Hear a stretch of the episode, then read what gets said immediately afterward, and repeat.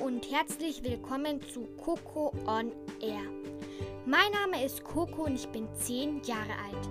Jetzt erzähle ich euch, wie ich mit Podcasts begonnen habe. Los geht's! Also an einem Tag bin ich draußen auf unserer Stiege gesessen und habe mir so gedacht, was könnte ich machen? Mir ist langweilig, ich habe alles erledigt. Und dann ist mir eine Idee gekommen. Ich könnte doch Podcasts hören, beziehungsweise Kinderpodcasts. Dann habe ich so gesucht und gesucht und habe auch welche gefunden, aber die haben mich nicht richtig interessiert. Und dann plötzlich habe ich eine richtig gute Idee gehabt. Ich könnte doch Kinderpodcasts machen. Ich als Kind interviewe ein anderes Kind. Ja, und so bin ich dann auf Podcasts gekommen. Und in meiner ersten Folge habe ich einen Gast im Studio, nämlich Lilian. Mit ihr bespreche ich das Thema, wie ist das Leben mit einer Zwillingsschwester.